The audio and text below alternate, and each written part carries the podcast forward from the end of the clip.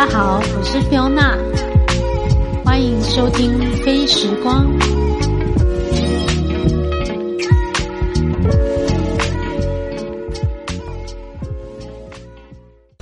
嗨，大家好，我是菲欧娜感谢你的收听《飞时光》。今天很特别，我邀请了一个特别来宾，叫做 Samuel。Samuel 有一个粉砖叫山姆叔叔超有料，好有料哦，好有料，对不起，我要打屁股了，就 把那个粉砖名字讲错。好，因为我们平常其实私底下是我一个以前的同事，我在另外一个数位媒体工作时候认识的一个。很优秀的同事，然后现在他其实是一个非常杰出的私厨的主理人。那呃，我先节目开场，我就先请他跟大家打个招呼。大家好，我是 Samuel。那现在的艺名叫山姆叔叔。对，山姆叔我没有讲错，但是那个粉钻名字，还有就是你现在呃经营的主要的形式，可以跟大家介绍一下。就是我的粉钻叫山姆叔叔好有料。那我这个其实是一个复合空间，就是它包含了，但是全部都预约制。对，所以大家就是如果要吃，不要直接冲进去。对，一定要事先就是透过粉砖或者是电话先预约。对，基本上是透过粉砖。OK。然后有私厨，也有上烘焙料理课，对，也有小朋友的冬令营、夏令营。对，其实是无法想象，其实 Samuel 是艺人公司的形态。因为我每次看到他，都会觉得说，好想帮他分忧解劳，像因为看他就是忙进忙出的。然后现在这个。粉砖的连接我也会在我们的节目资资讯栏上面去分享，如果大家有兴趣可以进去，呃，可以跟他交流一下，对，也可以享受一下美食，或者是如果有开一些料理教室的话，其实这边也有蛮好的一个空间可以感受一下。其实一开始我其实很想跟大家聊聊，就是我跟 Samuel 认识的过程。其实我们认识一个蛮久，对不对？对啊。我们应该两大概可能接近快要十年，因为我记得我那时候第一次碰到的时候。我是在一个媒体代理商工作，那时候 Samuel 好像是负责跑，俗称管区。对。对，因为那时候他服务的客户刚好是我们呃公司的一个蛮重要的客户，所以他来拜访的时候，我看到就觉得，哎，这个看起来年纪比我们，因为网络圈大家业务年纪应该是以当时啦，对当时。当时我们还算年轻，嗯，那时候看到觉得，哎，这个大哥真的蛮积极的，对。然后后来才知道说，其实呢，在哦，网络媒体工作，可是他其实是之前是长十年在电视，长达十年电视媒体的经验。那如果这个听众有有持续收听的话，应该记得我们前几期有采访，我们也是一个共同朋友 Julie，他也是现在在电视台，但以前呢，他其实在网络。对，那 Samuel 其实刚好颠倒，他是先在电视台有多年的经验，而且听说电视台经验是从也不是一开始就是业务，对不对？先从企划哦，其实我刚进电视圈是先跑新闻，OK，对啊，所以你是新闻记者 哇？那这个又又增加一个我对你的印象，因为一开始我以为你是企划，然后记者之后才是 OK，那你真的是难怪那个粉砖上面的文章 文笔之好，我真的太小看你了。对，所以其实我认识他过程已经是当时其实他是个业务角色，然后。呃，我还记得你在那个那个工那段工作经历，其实是一个业绩网。其实我我的朋友都业绩网哎，上次 Julie 嘛，然后你的话，我记得你那时候跑了一个，当时就是业绩贡献非常高的一个品牌客户，不管卖什么专案都是第一销售，对就是直接完售。所以我想问你说，当时你怎么？哎，你离开的时候，我记得也是又回去另外又回去电视台，然后，但是我印象最深刻是你。其实距离现在这个私厨的工作坊，其实还有一个创业的经验，对不对？对。对。那你可不可以跟我们分享，那时候重新从一个非常杰出的业务角色，想要自己创业的初心是什么？其实就是，其实我喜欢创意这件事。创意 就是为什么？而且我喜欢新鲜事。我我很怕，也很讨厌，就是每天很 routine 的做一样的事情。所以你看，从一开始我是跑新闻，因为我觉得每一天那就是新鲜的话题，它绝对不是旧的事情。OK。然后再来就是，我觉得就是这么，然后做了十几十几年了的广告媒体广告，其实都还蛮有趣的。但是呢，当环境大环境不好，然后呢，可能客户预算也越来越少。就是那时候觉得做生意没 做广告，他客大家可能不不见得这么在乎创意这件事，只而是便宜就好。那慢慢你会觉得好像没有什么太特别的火花了。吸引你的对对对，我们天生反骨。啊，对，我跟你说，已经讲到天生反骨，其实我跟 Samuel 有个共同的，啊就是我们是同一天生日，真的当然，这个出生年份有差，不过因为同样都是五月十一号生日，我们都是金牛座，金牛座好像有一种天生的美感，嗯或者是说是。呃，你看你是你现在是一个私厨的身份，我们对吃，然后虽然我不是很会做菜，像 Samuel 那么专业，对，不过我们好像就是至少对味觉或者是对你讲创意美感的东西，其实是有一种对，有对啊来自于可能金牛座天生的一个本领。嗯，所以当初你离开，其实是基于说，哎呀，你想要有点突破，对不对？就是我希望我的生活是多彩多姿。OK，但是广告以前给我给我多彩多姿的生活，现在似乎感觉比较平淡一点，OK，所以你应该是一个我少见，我觉得金牛座还蛮安于现状。安于现状，或者说比较安逸的生活。真的，你会就像我的客人听完我的过去，嗯一定都会问我说：“你哪来的勇气，嗯敢抛开过去这么好的工作，嗯然后薪水也不错？嗯那可是你创业就是从零开始，然后你也不见得可以赚到比以前更好的收入的话，嗯你怎么有勇气？所以那勇气是谁借你的？应该是说，梁咏琪我我每次都说，我每次都说，就是当，因为很多人都说想创业，或是听听完我我的故事之后，他们就说，我早就想创业了，我就是想做这件事。嗯可是你就是缺乏那个动力，因为你会想很多，因为毕竟现实考量嘛，我们都要生活。可是我就说，当有一天你的内心里的声音大过于你的理智，因为以前可能都要先分析，你要先确定，嗯要做好计划，对不对？对，但是我也想了十年啊，就是每次想都觉得嗯，可能还没准备好，或是这样子之后我会不会有什么风险，你就不会创业。OK，可是当有一天声音大到我告诉我自己我不是，我会后悔，因为也四十多岁嗯了我很想要试试看我想做的那件事可不可以行得通。OK，所以你创业那一年，记得是几岁吗？距离现在应该有没有？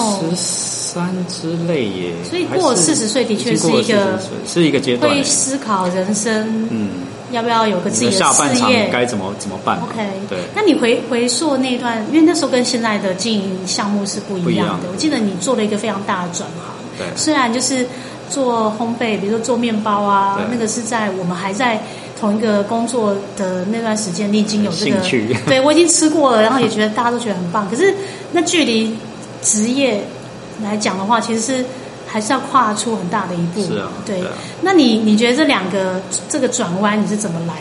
你看，像我，你刚刚提到说，我创业以后第一第一份第第一间公司，嗯其实那也还是一个媒体行销公司。对，然后就这样做了一年，你会发现，就像我回到我刚刚说的，就是对我想圆了这个创业的梦。嗯但是虽然还就是做我以前擅长的那些媒体广告的事，可是就是他真的缺乏了乐趣。我觉得他应该是说圆梦是圆了老板这个梦，对但是对于工作的 business，对啊可能还是跟你原本的差距不会太大，差差差距不大也许角度不同对，所以那个挑战就是你要有你无限的创意这件事，似乎还是绑手绑脚。OK OK，后来我就决定，我想把我的创意用在我的料理跟烘焙上。哎，那这个决心也是其实有没有一个契机？其实像你之前问到我说有有没有什么让你你觉得很深刻或是很痛苦的事情吗？对，其实就是那时候第一间公司有投资人嘛，对，但反正种种原因，因为也不想要去说说这些事了。反正就是，如果开开过创业的人、开过公司的人都，常常你会听到说啊，合合伙人。要慎选啊，或是不要找合伙人啊之类。好，反正就种种原因，那时候在，而且他是在我农历年前，嗯，就是把公司卖给他，卖给了他。哦还，这段故可事是我私底下我听你讲过，对，可是嗯。就是农历年前，这么敏感 这么对这么重要这个，然后你过年那段时间你是过得很辛苦的，然后你是不想跟家人聊这件事的，所以大家也不知道这件事。OK，那可是过年又这么欢乐的气氛，可是你内心是很有压力。了解，所以其实创业之路不见得都是如想象中那样顺利，因为碰到你一些不是你的决定，嗯然后那些事情会非常考验你。嗯，应该是说创业之后，你各种大小事、各种千奇百怪的事、跟突发状况，你都得承受。因为当员工，你只要负责好你自己分内的那件职掌的事情，薪水，对，然后交给你的任务是什么，你把它做好。可是当你创业，就是从头到尾，你都得自己想办法。了解，原来是这样。那你这个决策到开那个山姆叔叔好友料中间大概多久时间？我记得你好像是一个无缝接轨状态。其实没有诶，就中中间有去了半年时间，去了一个大数据公司。哎，哇，对我怎么忘记了这一段？你又重新当上班族，对不对？对，后来我真的觉得，就就连那一间公司老板就说：“啊，我我以前不敢用开过公司的人，因为怕他觉得当过老板又要当员工。可是他后来跟我说，他觉得其实。”用这样的有这样子经历的人不错，嗯，原因是因为你就会用老板的心态在做，劳资双方的立场，因为我会站在老板的角度，所以我们的可能 tempo 很快，嗯，可是，一样就是你很很快的，如果做完了一些事，嗯，你要我就只做顾好自己分内的事，不甘于那个，然后就不管其他的事，我好像又没办法。OK，所以其实你是很期待，你心中其实就是准备要当老板的。我觉得就是那个梦还没有走到你要的那个阶段，所以你很快就做好决定，对不对？我就觉得也不要耽误大家时间。你的决策其实一样回头来看，蛮值得的。对啊，所以人还是要冒险一下哦。我觉得为了自己的梦想冒险。哦，那时候我其实也跟可能也随着年纪，就是我第二次在开这间公司的时候，我就很豁达了。我觉得就是。我就试试看，就是做不要再做广告跟媒体，我就是做烘焙。专注，所以这件事情告诉我们说，专注也是一个。而且那是我喜欢的事，那我就做我喜欢的事。如果真的失败了，反正钱花完了，或是或是倒掉了，没有没有，就就想说，那大不了我就再回去找工作喽。好，那你就抱着这个决心，就一路走下来。OK，原来是这样子。因为我那时候我记得在呃，因为烘焙教室就是私厨这边，我记得这现在的位置其实是第二个。第二个对，第一个那边你们找房子是有碰到什么好辛苦哎？就是其实找房子，这也是刚刚我们闲聊的时候，为什么说我今年想想要做帮帮助想开店的人，就类似加盟这种事，就是因为我当初要自己光找店面，我找了至少有超过半年呢。然后你每天上网找，然后找联联络房东，然后去看房子，然后看了不满意，然后或者奇奇怪怪的各式各样的问题，你找到都累了，然后还是找不到你觉得满意的地方。所以光是一个地点就可以让就会耗尽你心神。那你有中间有想过说你要找就是合伙人一起帮你打理吗？我有想找，但是我就说我也很挑，哦 就是我得我我想要有。不一样的 background 的人，OK，好，就是因为我们都斜杠嘛，对，就像我我也觉得你如果有想要做这件事，是最棒的人选。说我吗？对啊，先预约起来就，真的，好好，因为我讯息收到了，因为常常有好心的客人看我一个人，就说啊，我有亲戚啊，我我小孩啊是餐饮系的。我当然觉得懂餐饮系的当然是最棒，就是直接。可是我更想要的是他可能有不同的产业的经验或历练，大家一起加成。然后，但是他对烘焙料理又好有热情。我想要找这样的人。嗯，好。如果我哪一天对没什么没有哪一天，就是赶快决定。好，就跟你一样，当初下这个决定，义无反顾。OK，其实聊聊到创业的创业之路，我觉得每一个我认识的朋友里面都有一种。我觉得你讲偏执也好，就是一种执着，我觉得是一个必要条件。对啊，一定要。就是如果很多时候你容易妥协，其实。任何一个困难在你面前，很快就会你就会想要逃离或者是放弃。所以我也是做节目，就是一直想要采访一些朋友，就是我看到他们身上就是异于常人的毅力，还有那个执着的心，通常有点好胜的心，比较容易接近成功。所以这也是为什么我说，就是找合伙人过程中，就是他得已经真的已经决定跟做好准备，说我就是要创业了。如果还是会评估的那种，我都会说，那你再想再想一想，没有没有一定要，其实时间表可能还没到。对对对对，因为其实真的创业就是你刚才提到决心这件事，因为他真的每天会有一堆千奇百怪的事等着你要解决。那你不解决，它东西就是存在在那。那你不解决，你就没办法往前走。所以你都得耐着性子。那我还还想要问一下，因为呃，像料理这个启蒙，因为不见得每个人就是。你你刚开始是怎么接触那个就是厨艺这件事其情？实就是实在是所有人看起来又不是这个领都域，对啊，所有人都会这样问我，但是我、我每次都会说啊，因为我爱吃。然后呢，客人就会说哦，我们也爱吃，为什么我不会？嗯嗯。我说，但是因为我嘴挑，你你大概第一次为自己做，为家人好，就是通常做料理就是做我。从小学我就自己在做，所以你家小时候是因为我爸妈忙，哦，是因为 然后忙。我又很讨厌吃外面的便当，我就宁可自己可。是你为什么不买麦当劳解决一餐就好了我就真的我喜 喜欢煮我自己喜欢吃的东西，所以我就算小小小学小小时候，我就是乱乱弄，我都高兴。OK，所以其实料理这件事还是要有点天分。天分哦，天分我还有就是我的味觉很敏锐，就是因为我说嘴巴挑，原因是比如说我肚子很饿，嗯哼，那以前跟朋友吃饭，我如果吃一口，第一口我觉得不好吃或难吃，我我再饿我都不愿意再吃第二口。我觉得你这个行为跟我儿子很像，因为我儿子也蛮挑嘴的，对啊所以我一直我一直在想说，是不是挑嘴的人后来可能对于走上厨艺或者是料理是这样路对啊，因为你不满意，你只能自己煮啊。对啊，然后加上我说敏锐的原因是啊，另外就是当我在外面吃，如果朋友都知道，就是我如果小口小口吃，嗯我越小口吃，就代表我很喜欢那个食物，我要尝它里面加了什么。OK，它是天可能有什么生料理因为我们通常稀里糊涂就把它吃吃完就算了对啊。所以呃，所以对食物的坚持这件事情，在你现在正在经营的私厨生意有没有什么特别你印象最深刻的？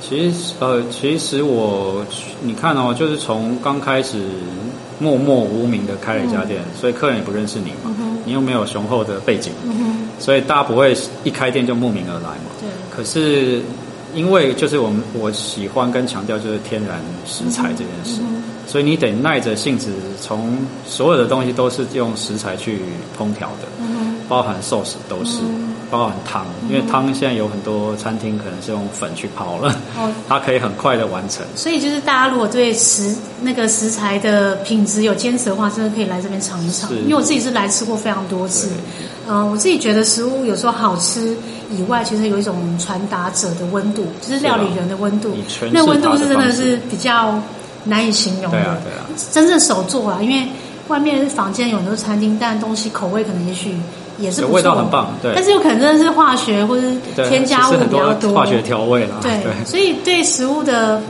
呃感受力，我觉得还蛮容易透过吃到人用心去品味，就可以吃了就感受自己就会敏感出差别。因为像有一些，还我蛮多的客人是他身体都是会有比较敏感的反应，慢性病吗？还是不是敏感的反应，哦就是如果所以他不敢对敏，就是他外面其实很多几几乎厨师会加化就是化学调味了，嗯即便你说大家常听到鸡粉，嗯其实它就是味它其。实就是人工甘味。对，那他所以这些人都不敢去外面吃，所以他们其实都很会煮，因为他就自己在家煮。所以你的那个课程来说，就是应该回回头客很多，对不对？回头客蛮多的。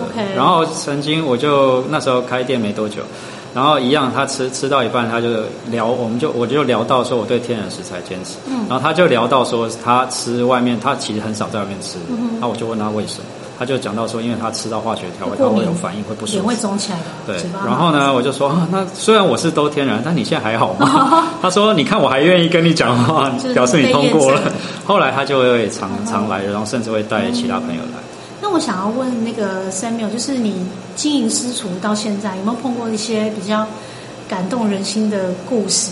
感动啊！说你跟客人之间的互动我我其实大家很喜欢看我的粉砖，还有一个就是因为我都会记录客人的故事嘛。对呀、哎，你那你在跟他们吃饭的时候，是等你都料理完之后才留下来跟他们聊聊天吗？不一定哎、就像每每个上菜，我一定会解释这道菜是什么。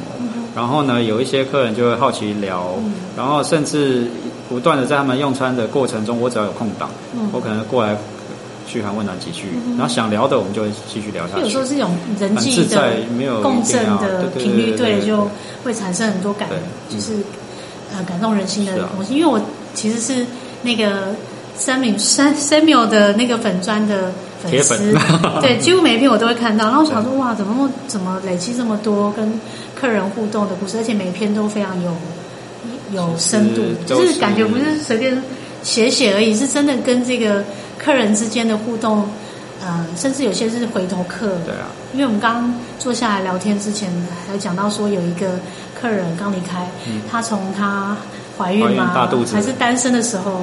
约会的时候，就是经历过人生各个阶段，所以这是一路留下来的那个情感交流的结果。对，所以我觉得，如果今天我是一个老板，我看着我的顾客跟着我那么长时间，应该是会有让自己的孩子长大的感觉。其实就像真的，我就说我多了好多家人的感觉。嗯。然后这些就是你以前工作，我觉得现在的工作环境可能太没有温度。嗯。然后，所以我想要开一个空间，是大家来这边是可以感受到有温暖的地方，然后是开心的。OK。对。大家听到这应该会想试试看你的料理如何？真的。希望有机会可以就是更多兴趣的大家对更多听众可以听。如果真的听的听到这节目都愿意来这边预约一餐，我觉得你应该会有。很好很好的收获，但是我说心态很重要，就是来来我这边吃饭啊，首先就是你的心态是要保持很 open 的，你要 open mind，然后你你就是当这边就像你在自己家用餐一样自在，你不用那么拘束，但是相对你也不要期待就是哦，所有东西我就要坐这边当大爷，然后我要你等着服务生来服务你，而是甚至因为我很多客人就是他如果看我，因为我一个人。他可能看我在忙，在弄弄弄下一道料理。他吃完，他甚至他就自己把盘子收一收，拿去我的中岛水槽那边。对对对对对，其实很多客人都会这样。我很喜欢这样子的互动，然后很喜欢这样子的方式的人，他们也就会一直一直来我这边。但是如果你期待啊，我就是要去高级餐厅，然后所有人都是要来服务我，是花钱的。我你有碰过那种客人吗？还多多少少，因为像后来现在生意生意越来越好之后，就开始会有一些。不是很了解你的人，但只知道这个地方，然后有评价还不错，他就来。哎，他们都怎么认识你的？如果那些陌生客，我有问他们，我都好，我一定会问说：哎，你们怎么知道我这？里？对，他说：哦，我就是搜寻私厨啦，或者搜寻美食啊，然后或是我我的 FB 忽然跳出来的。OK，然后问说有朋友来过没有？对。哎，所以代表你的那个口碑，网络口碑被建立起来。所以像 SEO 搜寻竟然可以被呃，甚至之前有采访国外的哦，采访也有，然后有些是国外游客，然后我就说，哎，那你怎么会对啊？因为你的位置他就说，哦，因为我就是搜寻台北私厨。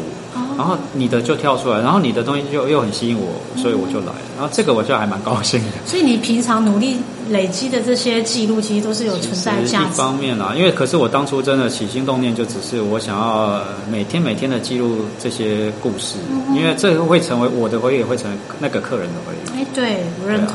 所以后来其实也有出版社想要已经跟我签约说要我出集结这这个料私厨料理故事。只是我现在一直没空写。哇，你还要再写书，就是能大家都吃到你的菜了。因为我觉得你的时间已经被切割非常那个，越来越没办法。时间管理大师对。我本来很自豪，我对于时间的掌控，跟我同时间可以做很多事。我觉得你应该要有两个分。但是我最近已经开始觉得我已经到极极快要到极限了。其实每次来吃饭啊，我们几个好朋友就跟 Samuel 说，你要好好照顾身体。对啊。应该只有唯一的提醒就是这个，真的。因为我们看你蛮忙进忙出，真的很担心你的身体，对啊，负荷不了那么。这个家之前旧店的客人，然后我搬来这以后，他来用餐，他一看到我，他就很紧张的眼神问我说：“你身体还好吗？”我说：“嗯，还好啊，怎么了？你瘦这么多？因为我搬过来以后更忙，就瘦更多。” OK，我觉得你应该要在募集一些好高手跟你一起共创哦，对你的事业啦，然后一起把这个最好的状态。高手就坐在旁边跟我聊天。说我吗？啊，是。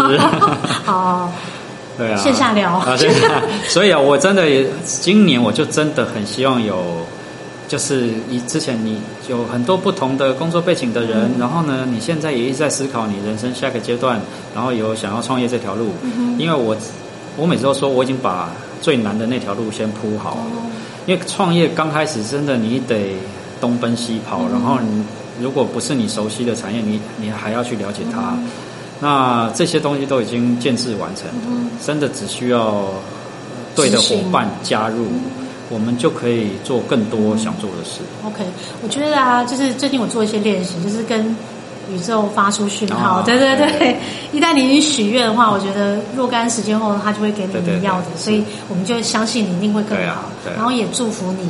因为现在是二零二一的第一个月份嘛，那我不知道你有没有什么今年今刚刚心心愿已经讲了，对不对？差不多。那我们就给你最大祝福。对啊。对，然后也感谢你今天有分享了一些创业之路，或者是当初转行的碰到最困难的事情。对，虽然我觉得还有很多故事都来不及讲。对，就是有很多辛苦，绝对有，但也有很多快乐。对，说不完的故事。我感觉出好像还可以在。